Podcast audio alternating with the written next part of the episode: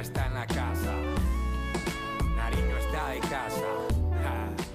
En momentos de grandes movilizaciones sociales y saltos tan grandes que estamos viviendo como humanidad, cada uno y cada una tiene un papel importante y algo que aportar, pero es distinto para cada uno. Algunos tienen la voz de quienes callan, otros la fuerza física de la resistencia, otros el don de la calma, y hay quienes vienen a derrumbar las estructuras, almas sensibles que sostienen una nueva vibración y cuerpos aguerridos que rompen muros.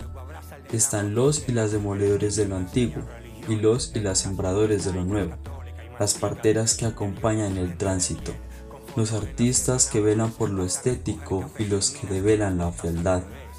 Todos, todos juntos en un salto inevitable, en un nacimiento que ya no da más espera.